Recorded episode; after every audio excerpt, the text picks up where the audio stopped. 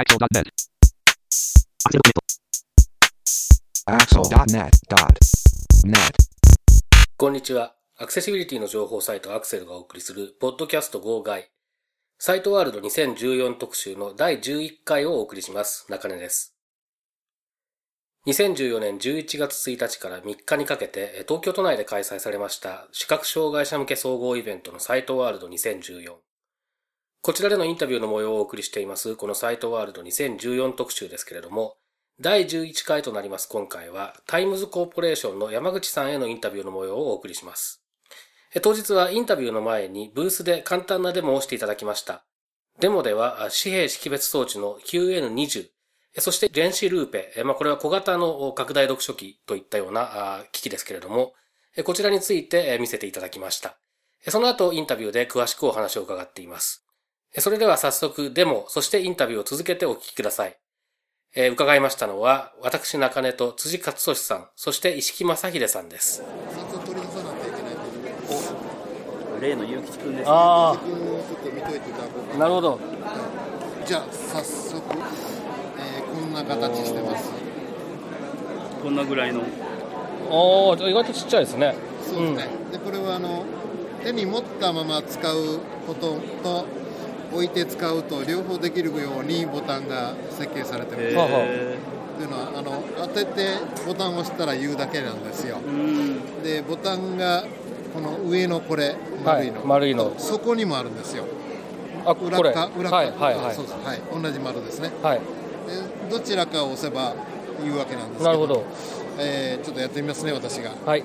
えー、とこのあすみません先に表面にこう切り欠きがこ辻さんも。うあるんですね。はい。はいはい。うん。はいそのガラス、ガラス面にみたいになってるんですね。どうぞ一回。触ってみてください。触ってみてください。あすみません。これですねでこの今ガラス面のところがカメラなんです。で、このボディのが隅がこう四角く切り欠きのようになってる。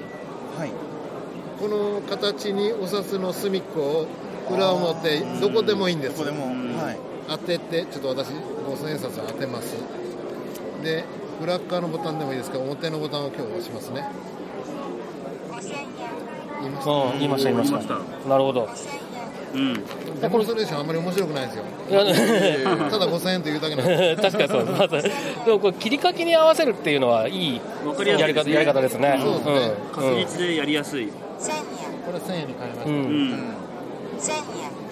でこれ電源ボタンも何もないんであ、そうなんですね。1回目だけ2回押すんです。スリープに入ってますので。で2回目からもう続けてる場合は1回押すだけです。へという構造でして。ーお手軽。ええ。うん。で、えーメニューはあの普通はもうこのまんまでお使いになるだけなんですけども、はい。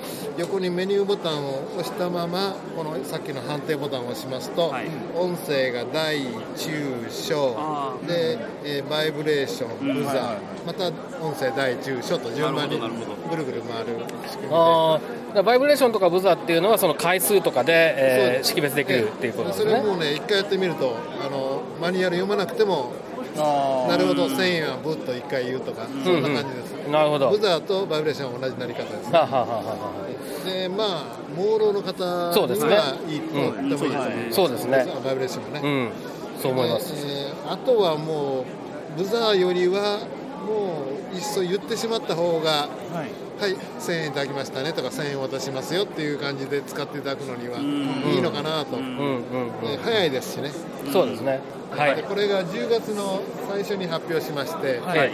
えー値段がちょっと高くて心配してたんですけどもやっぱりあの活字読み装置とかの類似の項目を使ってキューブが認められてるところが多くてダメだったっていうのがもうあまりないようでして、あ、そうですか。えー割と速いスピードでどんどん普及が始まりましたあ、そうですか。なるほど。ということはい。まず電子ルーペのあ、ルーペか。電子ルーペの手持ち付きで、えー HD で、はい。えーさらにオートフォーカスがついてるという5インチぐらいですか？えー4.3なんですけどね、えーあのー結構離してもあのフォーカスが追いかけてくるというおへ絵が綺麗。当然ですね HD ですから。そうですね。ちょっと電源入れましょうか。でスタンドもついてましてどっちのあの使い方もでき置いても手持ちでもできる。え畳んで置いてもできます。し電源もキャンディー 4HD と言います。これがカメラですか？はい、カメラで両側にライトで裏側はで表側は、えー端っこにハンドルの反対側にプラスとマイナス、はい。真ん中モードの切り替え。なるほど。で反対側は、えー、こう静止画と、はい。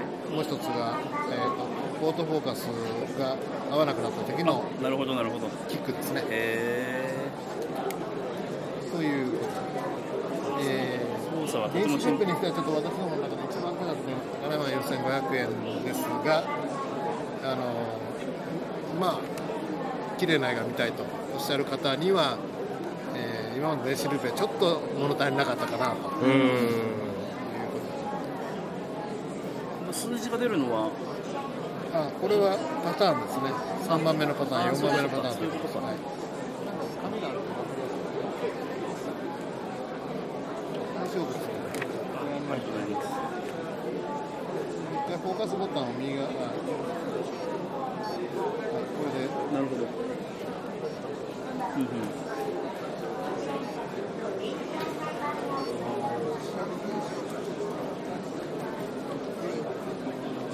でこれ距離が変わってもフォーカスボタンを押せば強制的にピント合わせがああ本当だ本当だ。なるほどなるほど。かなりしゃっきり出ますね。結構くっきり出ますえね、これだけ話してるのにくっきり出るの。えそうです珍しいですね。面白いですね。白黒反転でこんだけ話して。そうですね、ええ。なかなかないですね。かなりもう一回これぐらい話してやってみましょうねこれで約30センチです。さすがに無理か。でやったことないことしたらいけませんねああでもできました。20センチぐらいだったら有そしたらい意けますね、おーい、やすごい。という1回です。はい。ありがとうございます。えーサイトワールド2014タイムズコーポレーションの山口さんにお話を伺います。よろしくお願いしまはいす。おはようございます。おはようございます。おはようございます。えっ、と去年もえっ、とだいぶ詳しくいろいろと、えー拡大読書機について、えー伺ったんですけれども、まあ主にあのそうですね去年から、えーい以降新しく出た製品ですとか、えーっとまあそういった点を中心に今年のサイトワールドでの出展内容について簡単に、えーご説明いただけるでしょうか。はい、ありがとうございます。えーっとではですね、まず私どもやっぱり今年もあの拡大読書機をメインで展開してるんですけども、えー去年から今年の間に増えた機種はあまりたくさん今日は持ってきてないですけども、あのスペースの関係で、はい。えーっと一応今のところデスクトップのタイプが3機種、1機種増えましたね。メゾ HD というのが増えました。えーっとこれはあのデスクトップなんですがあのモニターがアームの下にぐるんとこう畳み込んで、えー英語で言うとコラプシブル、はあ折りたたみ式というはいやつですね、えー重さが5 3キロ。あ軽いです。ねデスクトップで5.3キロですね、えーでモニターはちょっと小ぶりで15.6インチなんです、ですが縦長に回転するので、あの文字数は縦書きでも結構表示できると。横長のままだと思うと文字数がものすごく少なくなってしまいますけど、ということなんであの日本語に対応してるんじゃないかということで、えーテーブルもつけてただし残念なことに19万線の中に収まらなくてですねこれドイツ製で前からいいと分かってて高くてあのやってなかったんですけど去年ちょっとあの去年じゃないですね今年になってスタートしまして29万8000円なんです。を、えー今今年から販売しております、えー、とそれが一つとそれからデスクトップについては実は今日発表せずにカタログだけ持ってきてるものがクリアビューというあのオプトレックの商品の新型を実は、えー昨日のロービジョン学会で参考出品しておりまして、えー。クリアビュー C という名前ですけども、えーちょっと今までの拡大読書機から一線を引いてまして全く新しいコンセプトです。ほ C という名前の通り形状が横型にアームが C という形になっててその C のフレームにモニターとカメラがぶら下がってるような形状になってまして 要するに奥が突き当たりがないんです。なるほど。ああそういうことか。ええ。後ろにアームが大体立ち上がってますけど、はい。それがないんですよ。であのですから新聞をポンと置いて手前に引いても奥にずっと行くもんですから、えーお腹につけたるまで前は引いてから読み始めてたんですけどそんなことしなくてよくてちょうどいいぐらいの位置からスタートしてずーっと新聞の端っこまで押していけると。うー。ん奥行きがずっとありましてしかも高さがですねカメラの高さが今までは実はあの例えばファイルとかだと A4 のファイルめくれなかったんですね、そうですね。ええ。それがあの楽々めくれてさらに4 5センチ余裕があるとそれぐらい広い空間が目の前にできまして、えーまあ読書にもう新聞もめくれますしファイルもめくれるし、えーもうちょっと言うと読書に限らずその手芸をしたりああそ工作をしたりとかしても大丈夫なぐらいの広い空なるほどネジ締めとかやりやすくなるかもしれない。間でとこだわりのもう一つはあの今回一気にあの一からしあの設計し直したんですけどちゃんとあの設計段階からうちリクエストしてやったんで、えー世界で日本と後で分かりましたがモンゴルも縦書きだそうで。ああそうなんですか。日本とモンゴル風の縦書きに対応するようなスペックをちゃんと入れてくださいと、はあ。で今回はレールは、えー縦方向も横方向も、えーそれぞれ独立して、えー滑り具合が可変です、えーロックからハーフブレーキまでそのかテンションのかけ方はスライドで好きなようになるほど。縦横独立でできる。独立でできると。なのでもうお好みの滑り具合に皆さん調節して使っていただく。あるんですよね。こあのう縦書きの場合は縦にはスムーズに動いてほしいけど横には動いてほしくない、うん。かといってブレーキかかってしまうと辛いと、はい。だからあのほとんど縦しか動かないけどグッとやれば横にも動く。ちょっとかけるとあの開業とかもやりやすい。そうです。そういうでね、まあ、簡単に言うとあのテーブル操作って車の運転みたいなもんなんですよ。まっすぐ思って運転してるつもりなのに勝手に蛇行すると、すごい不安になるし疲れるし方向修正がたくさん起こる、うん。それがないんですね。でしかもその、えー自分のアクセル以上にどんどん前に行ってしまうのも困るわけで、程よく滑らかに思う通りに動くのがいいという意味ではものすごく出来栄えがいいと思います。あ。それがデビューが近づいてきてるということですね。あこれはこれはまだあれですか？値段もつけてないんですけど。あーそうなんですね。ただもう物は出来上がりましたよというああそうですか。なるほどじゃあもう時間の問題で発売されると。えーちょっと一番こあの考え込んでるのはお値段ですよあ為替レートはこんなに毎日ー本当ですよね。ね。いや特に去年から今年にかけてもまた結構ね変わりましたからね。えーそれは厳しいですね確かにね。ちょっとねあの寄付額をドルで決めていただけると嬉しいんですけど、本当ですよね。うん。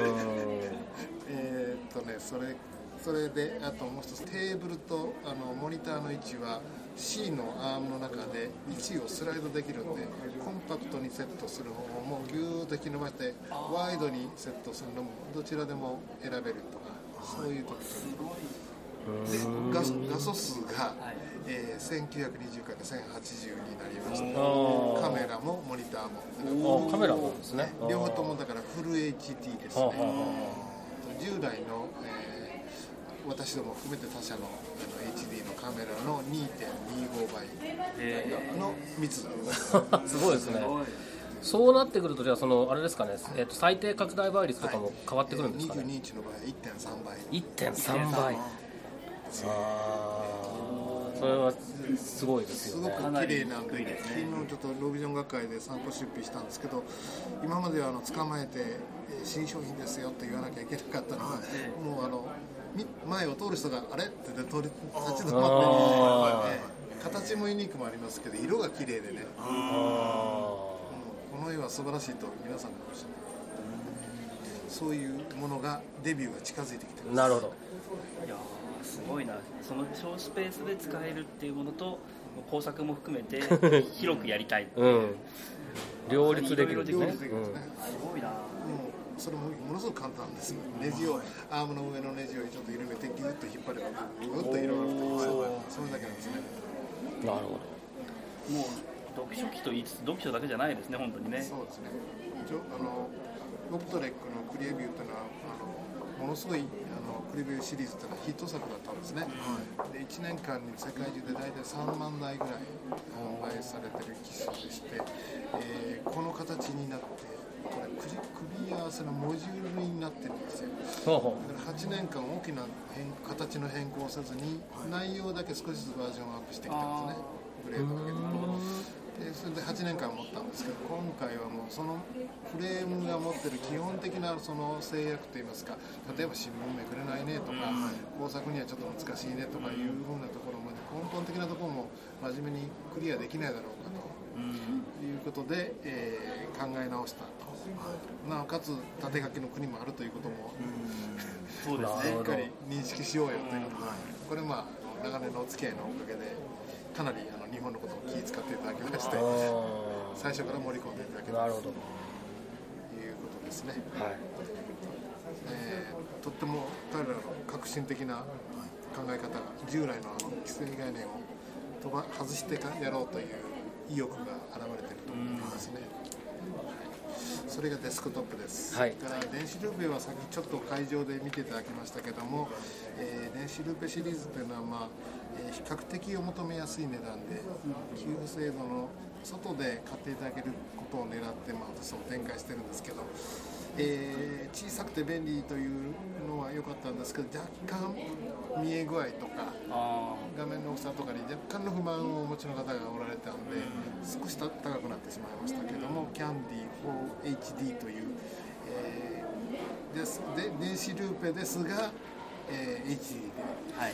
えーうん。さらにオートフォーカスもつけて、ん。で、えーグリップを持つとルーペのようにも使えて、結構離れた距離でもフォーカスがそうですねでスタンドも実は標準でついてまして標スタンドの上にポンと置いて、あのそのままなぞるという使い方もできるという、これはヒムズという会社の最新機種なんですけど、を、えー電子ルーペとして販売開始しました。なるほど。それは今月からです。あ今月から。はい。こあのここが初めてです。あああそうなんですね。なるほど。携帯型のはい。拡大読書機を、あの画面サイズの違う種類のものを何種類かはいありますよね。7インチ5インチ4.33.5ありますよね、はい。えっと、これは、えっと、用途をあのどういうこういう用途で使ってほしいみたいなあの、明らかなコンセプトの違いとかってあるんですか？えーっとねあのー基本的に7インチまではどれも持ち運び可能。はい。まあ、しやすさはだいぶ差がありますけど、ええ。持ち運び可能というコンセプトです、はい。一部7インチで外まで持っていくのはちょっと重たいんで室内の持ち運びかなというのはありますけど。あとはあのもう好みなんです。やっぱり広く見えないとダメとか、うん、と倍率がないとどうしても難しい見方の方もいるので、えーそのまあ選択肢をご提供するというのが我々の立場だと思っておりますじゃあもうその、えー使い使い方はユーザーさんの見え方だとか、えどういうふうに使いたいかっていうことに任せて、えーできるだけそのバリエーションを増やして選べるようにしようという。そうですね。であとちょっとぼあの離れたものも見やすいのと、はい。あの置かないとダメなタイプもありますので、その辺の違いはよくご説明をするというのが我々のちがあの仕事かなと。なるほどなるほやっぱり選択肢があるっていうのはユーザーにとってすごくありがたいですよね、ど大事なことですね、こんなにいらないよって言われ言われながらも。まあでも人によってはあれも欲しいしこれも欲しいってことになっちゃうでしょうけどね。悩ましいからそんなにたくさん見せるなよまあそれはあるでしょうね。あるね、それはね実はこうなんですよ。あのお店の人にねはい。千葉全部見せて、えお店としてあの自分のところのお客さんの層とかうん。に合わせて、えータイプの違うものをいくつかチョイスしてくださいと。うんうん。なるほどなるほどいたずらに全部見せて混乱させる 意図で増やしてるわけじゃないんですと、はいはいなるほどなるほど。いうことです。はい。それが一つ、はい。どんどん言ってよろしいですか？はいどんどん。はい。それから、えー、とさっきもう一つ試していただきました、えー、ゆうきちくんという、はい。えー読み取り機 QN20 はい。これゆうきちくんという名前からまずご説明しないといけないんですが、ゆうきちくんというのは実はあの独立行政法人国立印刷局、まあ、お札を作ってるところですね、はい。があの、えー見えづらい方々にあのお札がいつまでも分かりにくい状態を放置しているというのを、えー国会でちょっと追求受けまして、でなんとかしましょうということで立ち上げたプロジェクトの名称なんです。はい。ですからゆうきちくんという名前は他社もこのプロジェクトに乗っかって出すといえば同じゆうきちくんに、あえー名前を使うことができるあそうなんですね。えーあのそれから、えーそれからあのスマートフォンの、えー確かソフトの方もゆうきちくんという名前を使ってるのも同じことなんです、なるほど。あそうなんですね。それでこのプロジェクトを発表した時にその局としては本当にそういう商品が識別する商品が作れるかどうか心配だったのであのあるメーカーに相談したんですね。あるメーカーというかもうこれ今販売してますから分かりますけどグローリーという会社なんですね。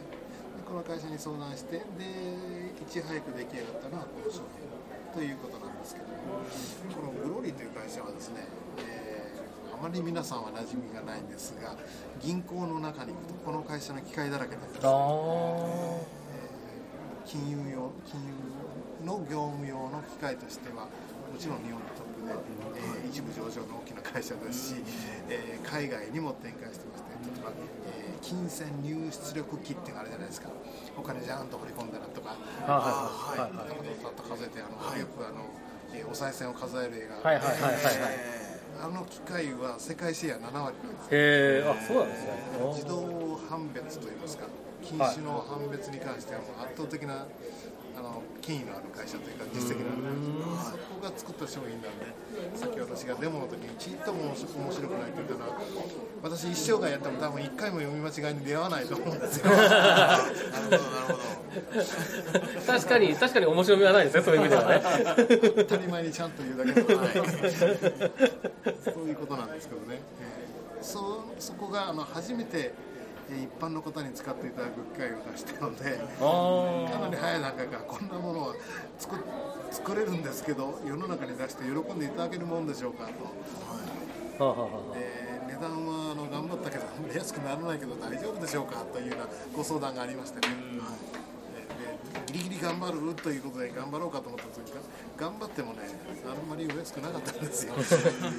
じゃあ普通にしましょうっていうことで、えーしたら、えーなんと8万9800円というはい。ちょっと高めのお値段です、ただしですね、あの皆さんご存知ますがき日日常生活用具の給付のめ項目の中に活字読め読み上げ装置というのが9万円の後半から自治体によっては10万円の、うんえーな10万ちょっと。はいぐらいの設定をされているところが多くて使っておられない方が結構多いんですね。うん昔 SP コードとかのああそうですね。はい。でこれあのまだ非課税にもなってないですけど税金を入れてもその枠に収まるという。ああなるほど。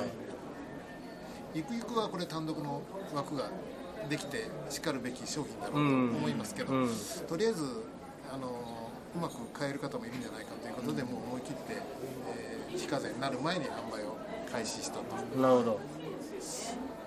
じゃああ、えー、とタイムズコーポレーションさんは、えー、と販売代理店的なかそうです。位置づけなわけ一応この業界ではうちからあの卸をさせていただくというなるほど。はははは。ですからうち以外でも買えますよ、なるほど。ええ。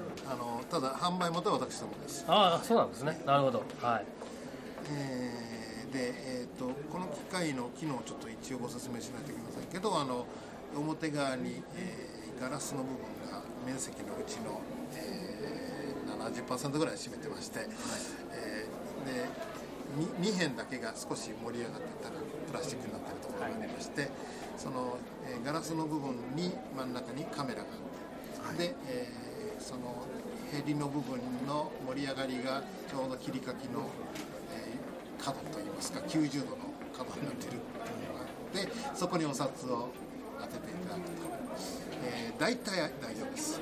少しずれるぐらい OK ですけど、大きく外れると読み取りません。といううんうんうん。でそれでその状態で、えー表面かまたは裏面にあるボタンをポンと一回押すと、えーなな1000円ですとか2000円ですとか3000 3000ないわ5000円とか1万円とか、はい。えー今あの使われている2004年以降のお札は全部読み上げます。なるほど。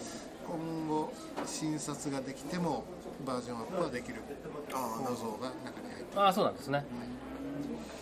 えーそんなとこですかね。でまああの置いて使うがご商売とかでやられてる場合だったら置いたままでうん。上から上のボタンだけで操作するということになると思います。で手に持ってあの個人の方がお使いになる場合は多分裏のボタンを押すという感じですね、えーに一番よく聞かれるのは偽札の判別はできますか？と、うん。できません。残念ながら。偽札はそんなに簡単に見破られないぐらい今はこうまあそうですよね。えー残念ながら分かりませんけど、まあ、あの順調にいけば、えーえーと次またあの安定供給の形でメーカーは考えたいと言ってます。ああそうですね。はい。例えばその今後の見通しとしてこう1台のデバイスで外国のはいに対応するとかっていうことねも、これは実はもうあの実験してきました、あはい。もう発売前にですね、はい。外国で一緒に売れたら本当に値段下げられるんじゃないかと思って、はいえー行ってきたんですがまずアメリカのマーケットはドル関しては需要が多少あります、はい。多少っていうのはまあお札のサイズがねだけでは分かりにくいです、なので、えー、と言ってみたんですけど、まあ、あのものすごくあのアメリカは安い機械が出回ってる世界でしたそうですね。えーえー今現在1機種しかありません。ちょっと前まで2機種ありました、うん。で値段は高い方で290ドル。うん。でもう一つが190ドルはい。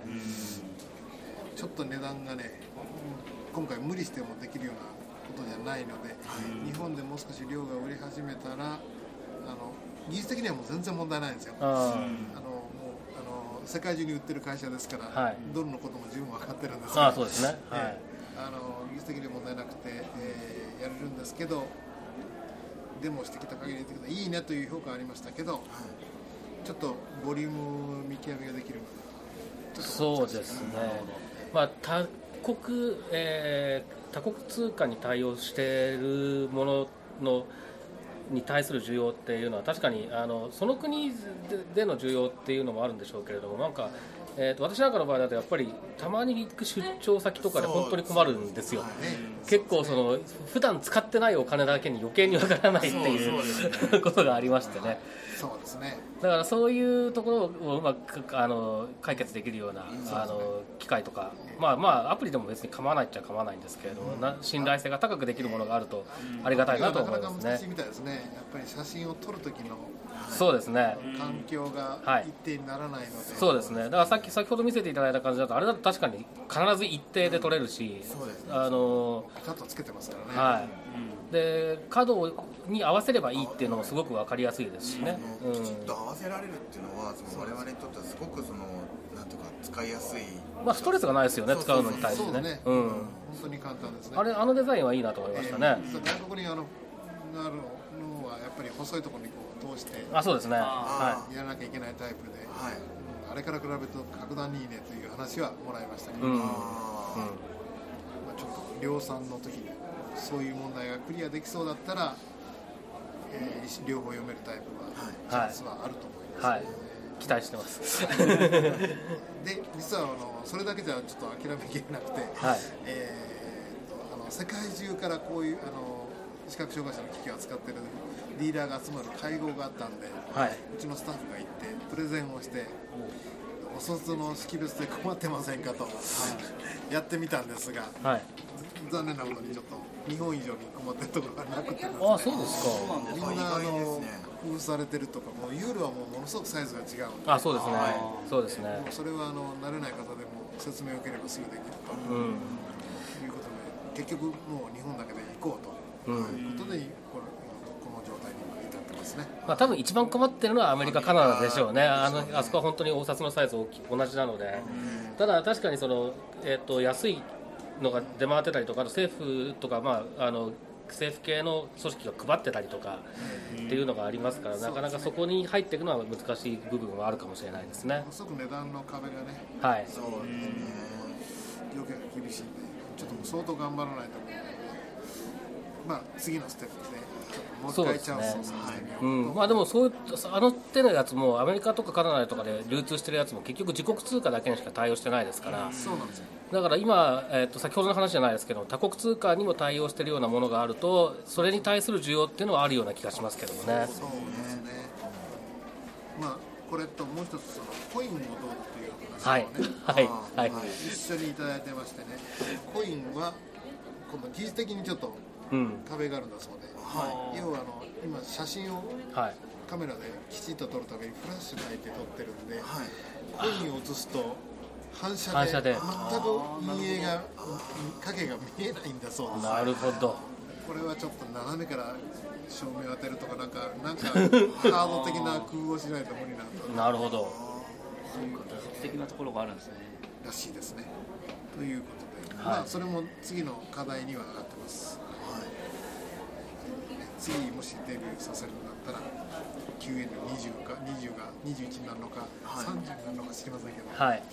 ちょっと期待したいところです。そうですね、はいまあ、まずはねあのこれが役に立つかどうか受け入れられるものかをちょっと世に問うといいますか、はい。評価いただいて、えー次のステップになるとは思いますね、はい。はい、それからもう一つちょっと最近うちが注目しているのはあのお化粧のことなんですけどね、はい。えっとまあ、見えづらくなってお化粧を諦めることによって特に女性の方とかがはい。外出とかうん。対面して人のいいろんな人方に会うのが、ね、積極的になれないと、うん。そういうことに、というふうなこともあってお化粧もちょっと上手にできないだろうかと。はいうことに注目して活動している方もおられるんですね、はい。で昨日まであのき今日も一般公演やってるのか、えー、と1日から開かれている日本ロービジョン学会、はいから視覚障害リハビリテーション大会。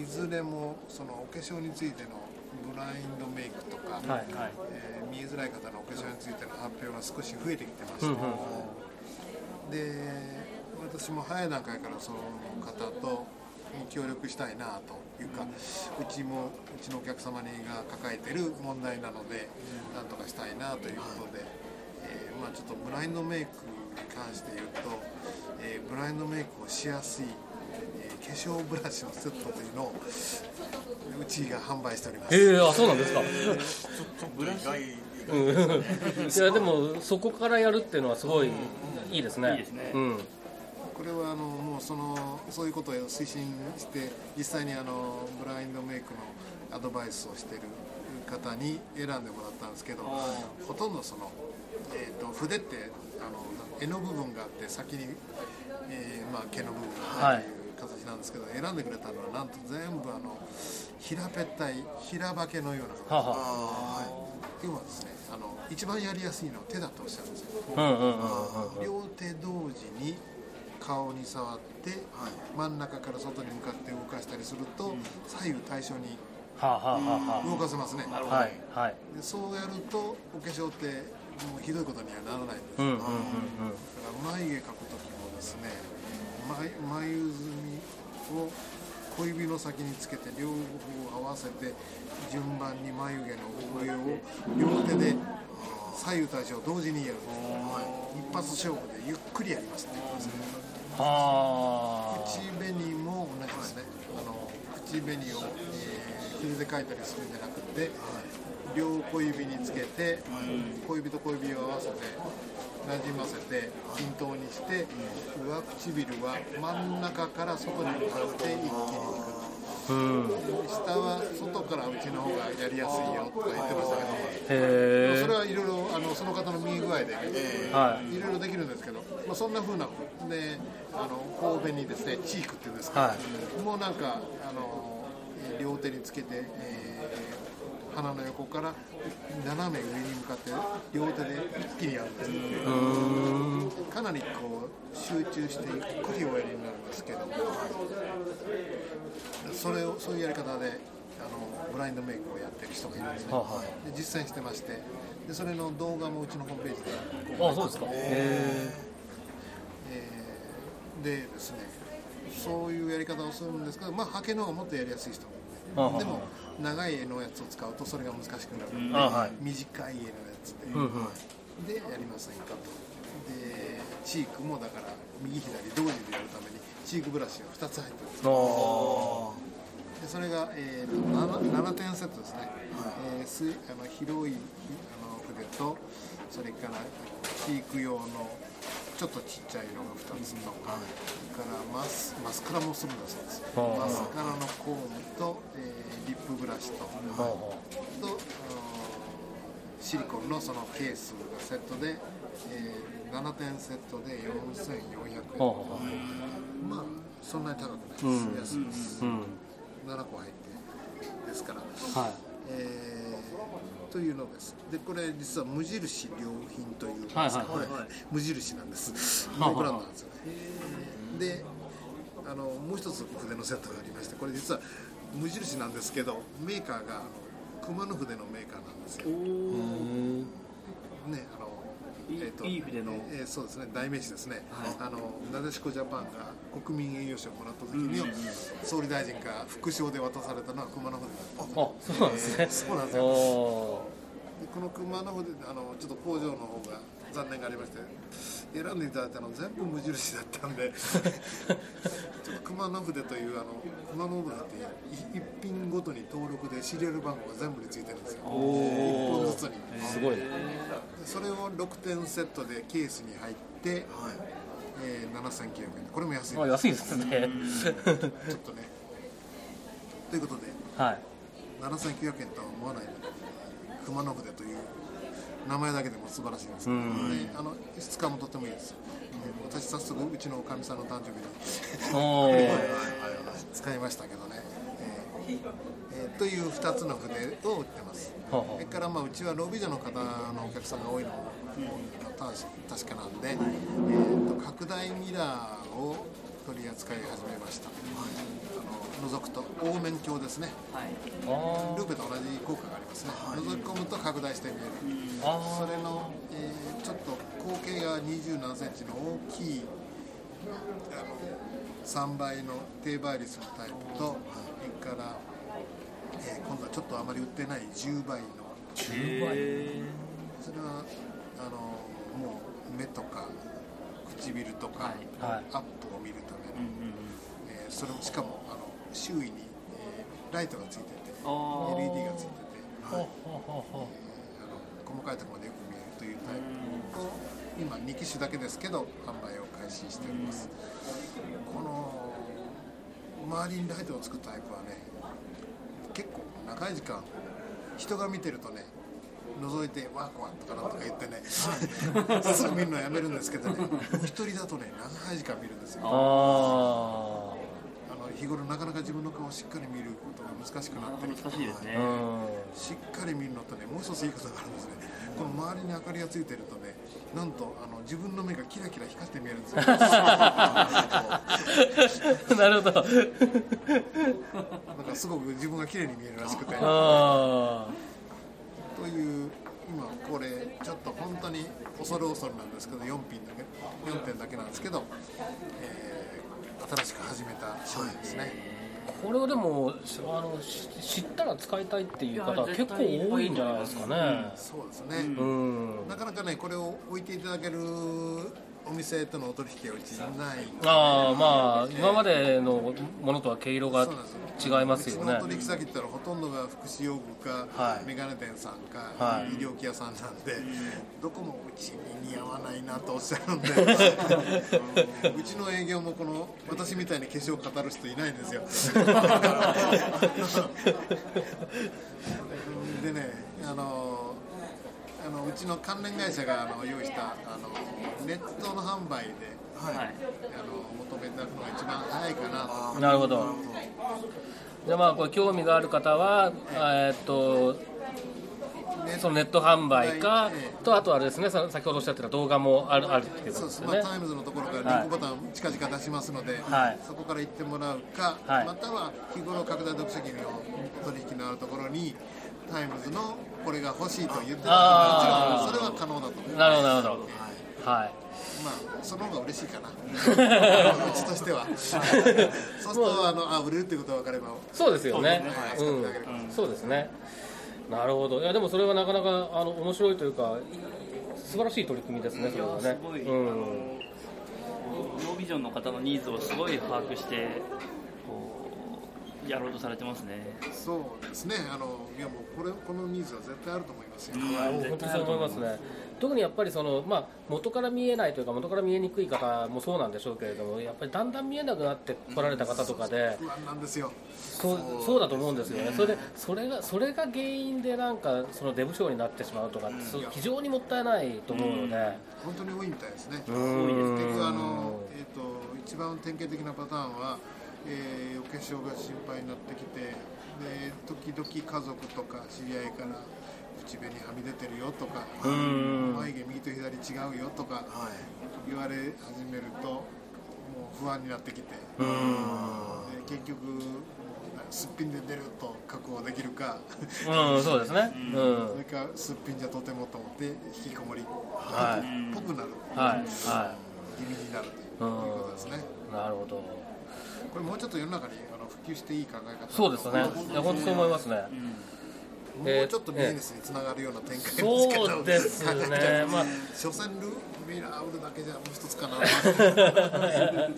ー難しいですね。ちょっと余談的な話ですけど。あのもう世界中のあのミラーブランドは、あの工場をみんな中委託して中国に移してきてるんですよ。でもうロットがすごく大きくてたくさん作って安く売るっていう。でしっかり受け入れ検査しないと、やっぱり日本人では不合格日課まあ完全100点満点じゃないのがあるんですね。95点とか97点とか。で時々あのバツになるようなのも混じってくるんで、と受け入れ検査とかとっても大変ですね。それ確かにそうですね。からいくつのメーカーもうちやり始めようとしたらまた変えてまた変えて変えてって今はカナダのメーカーのものをやってます。あわざわざこれ見に私アメリカ行ったんですよ。あ、すごいですね。シカはゴまで。あのこういうホームウェアのショーがありまして、あ、はあはあ、メあ。のミラーメーカーほとんどが集まるからということで。へえ。いやでもそれだけあのしっかりとコミットして取り組まれてるわけですからぜひね本当広まってほしいですねこれはね。ね。うん。おまけにおまけみたいなお話もう一つします。と、あはい。ミラーってじあの100点取れないけど95点ぐらいのやつがいくつかできるんですよどうしても、はあはあこれまたあのわざわざあのカナダまで帰っていただくのもったいないなというか、い。うことなのでもう最初からアウトレット品が何何パーセントか出るんです。ああなるほど。ネットではそれ両方とも売ってます。あそうなんですね。私ちょっと縁がちょっとへこみがあるぐらい気にしないとかね。ああはあは鏡は大丈夫ですけどね。あああなるほど。ああそっかそっか。擦り傷が少しあるようなもう裏っ側だから気にしないとかね。そういう方がはあのアウトレット品もいいと思います。あなるほど。そうですね。ああ。いいですね。これちょっといろんな人に紹介したい感じ紹介したいですね本当に知ら知らない人多いでしょうからね。うんこれねまだね。うん。日本はなかなかね拡大ミラーああることは皆さん知ってても、ちゃんと性能のいいのって意外と見たうん。そうですねえっ、と大体こんなとこですか？そうですね今年は1年間のアップデートということであるところですね、はいあともう一つ余談的な、はいいいですか、はい。えーっとあのこのところのやっぱりねあの円安がとっても、あのこの業界を危うくしてまして、そうでしょうね。ええ。あの冗談であの寄付の額はドルで設定してほしいなとか、え思うんですけどね。あの本当にあの日本の給制度って、えー、1992年だったんじゃないかなできたのはあは多分その頃です、でその時に拡大読者が19万8000が決まって、えー以後1回も動いてないですね。最初の頃はそれに枠の中に収まる機会がなくって。うん。2001年かな初めてブラウンカモニターまで全部セットで19万8000に収まるのを確かうちが出したと思うんですよ、それ以来、えー14年目ぐらいかな今。123年、えーうまくやれてたんですけどちょっとあの普通に考えるともう正常じゃない状態まで来てしまってましたけどね、まあ、機械がだんだん良くなったんですねああまあそれはありますよね。うん。海外ではこれみんな今3000ドルオーバーなんで、うん。33万円以上のものばっかりなんですよ、うん。全メーカーね鮮明かでそれをみんな全メーカー19万8000で今売ってるんですけど、あそれじゃあちょっと業界全体として困っちゃちょっとうね正常な状態ではない、そうですね。いや19万8000円のものを売ればいいじゃないかとおっしゃるかもしれないけど、え2つありますね、まず19万8000円のものがあんまりないです、うん。もう売れるものが海外にも。はい。からもう一つはもうあの HD のこの画像を見た後にですね。昔の映像に戻れと言われてもね、うん。ちょっと戻れないですね、これは自然な感覚として。は。まあ円安もそうですしそうじゃない部分でも物価を上げようって言ってる昨今なんですから。まあこの辺の基準は本当に見直しもっと柔軟にね弾力的にやってくれないといけない部分だろうなと思いますよね。でしかもあの途中からあの自治体が決めるという、はい。あの厚労省が決めるんじゃて各自治体が決めるという制度だったんでなかなかあの一斉に変更するのが難しい、うんっていうのがみんながまだこのままだから私買えないみたいな、うん。そうですってましてね、はいまあ、あの実際、まあ、そこの部分に関してはな、まあ、いろいろな考え方があるんでしょうけれどもでも住む場所が違って受けられるサービスが、ね、これだけ違ってきちゃうっていうのも困った部分もありますしね。ちょっといろいろと考えてほしいなというのはあのユーザーの立場としてもありますね、それはね。はい。悪平等にならないようにはい。いい方に突出したらなるべくそれが早くこう、うん。ねあのリーズナブルだと思えば、追いついてくるような仕組みをちょっと制度設計上なんかしないとうん。まずいんだろうなと、そうですね。ちょっと今年はあのみんなで知恵出し合っていろいろあの行政とかにはい。意見を提案してみようかなと。うん。そうですね、それは多分あの本当に、えー、と業者の方も当然そういったことで動いていただけるとありがたいですし、我々自身もね、そういうことは声を出していかないといけない部分ですね。まあ、ユーザーさんの団体とうまくタイアップしてね、そうですね。まあ、両方にちゃんと、だから無理のない、無茶を行きは全然ないので、無理のない制度を提案していきたいな、はい。ふうには思ってます。はい、えー、と今回も、えーご協力いただきましてありがとうございます、えーここまでタイムズコーポレーションの山口さんにお話を伺いました。どうもありがとうございます。ありがとうございましたはい、ということで、タイムズコーポレーションの、えーインタビューをお聞きいただきましたけれども、えーっと、拡大読書機の話を聞くつもりでいたのに、かなり盛りだくさんで驚きましたけれども、ね。いやでも面白かったですね。面白かったですね。どうですか、えっといまあ、いろいろ、本当にいろいろ面白かったんですけど、特に印象に残ったところを、じゃあ、辻さんから。はい、そうですね、あのー今回、まあ、面白かったのは、まあ、おお化粧の話が出てきたのがすごいびっくりしました、なんかすごく意外で、それでいてそのちゃんとこうリサーチされてるのでこう確かにそういうニーズはあるよなっていうのをすごく感じました。はい。うん、あのその化粧のところに関して言うとすごくしっかりリサーチされてすごくしっかりこう製品の選定もされてそうですね。あのとりあえずやってみようっていうだけじゃないその意気込みというかですねうん力の入れ方っていうのを感じてちょっとすごく驚きましたよね。そうですね、うん。しっかり広めていきたいですよね。うん。ね。多くの人に使ってほしいですね、うん、これ多分本当にね、えっとインタビューの中でもちょっと感想を言いましたけれども、あの必要としている人多いだろうなと思うんでね、うん。はい、意識さんどうでしょはい、僕はやっぱりクリアビュー C を早く見てみたいですね、こういまいちまだちょっとイメージしきれてない部分もあるんですけどその小スペースでも使えるし、えー広く工作とか刺繍とかっていうことまでできるっていうすごくオールマイティーな感じがしていて、今までとは全然違う拡大読書機なんだろうなと思っていてすごいワクワクしてます。うん、うん、そうですね、ちょっと僕もちょっとね、形を今一つイメージできずにいるんですけれども、話を聞いてる限りだと、やっぱり今までのコンセプトを変えるものなんだろうなっていう感じはしますね。うん。まあでも本当に、あのいろいろとやってるところでそのあのお札識別もね僕は思ったよりいいなと 正直。僕は最初そのなんだろうないろんなあのアプリもすでに出てるじゃないですか、うん。なんでこのタイミングでこうハードウェアなんだろうなっていうのがこうすごい気になったんですけど、うん。なるほどなっていうん。気がします。そのすごく使いやすいですよねああいう、うんデザインはね、うん。あのアプリ僕はやっぱりアプリがあってもハードウェア必要だと思ってたんですけれども、というのはやっぱりそのアプリっていうのは、えっとその動く環境があってこそのもので、それが使えない人もいたいたりとかその環境が急に使えなくなることもありえないとは言えないわけで、そこのそのなんていうんですかね使えなくなる要因っていうのが一つでも少ないものの方が絶対いいわけですよね。であなのであのアプリが使える人はいいけれども使えない人はっていうのもあるし使えなくなっちゃったらどうするのさっていう将来的なことも考えるとやっぱりハードウェア必要だろうなっていう、これはもうあの例のプロジェクトが発表された時から僕はずっと思っていて、そんなものはいらないっていう声は結構あるんですよ、周りにはね、だけど僕はそれには必ずしも賛成できなくて、えっと、ハードウェアは絶対必要だと思ってる方なんですけれども、でも僕は使わないと思ってたんです。だけど、実物見てみたら、あれはね、意外といいっすよ。あのカメラああの iPhone とかかざすより早い。早いですね。早い確実あれは。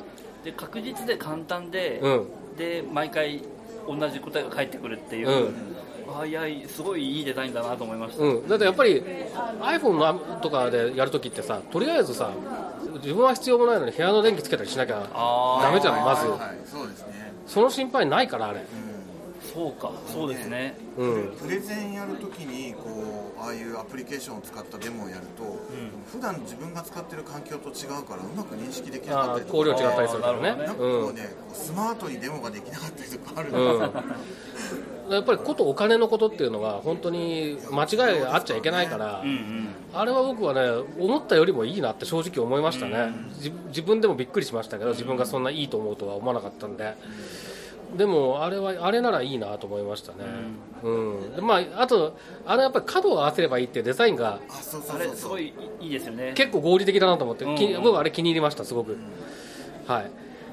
というのが僕の感想っていうかまああのねどれも面白かったんですけどねタイムズさんの話いやどれも面ね白いですねうん。はいということで、えータイムズコーポレーションの、えーインタビューをお送りしました、えーサイトワールド2014特集、えーまた次回です。さよならこのポッドキャストへの皆さんからのご意見ご感想を Twitter、Facebook、サイト上のコメント欄、そしてメールで受け付けています。メールアドレスは feedback.axel.net feedback.axel.net です。なお、いただいたコメントなどをポッドキャストの中でご紹介する場合があります。それではまた次回。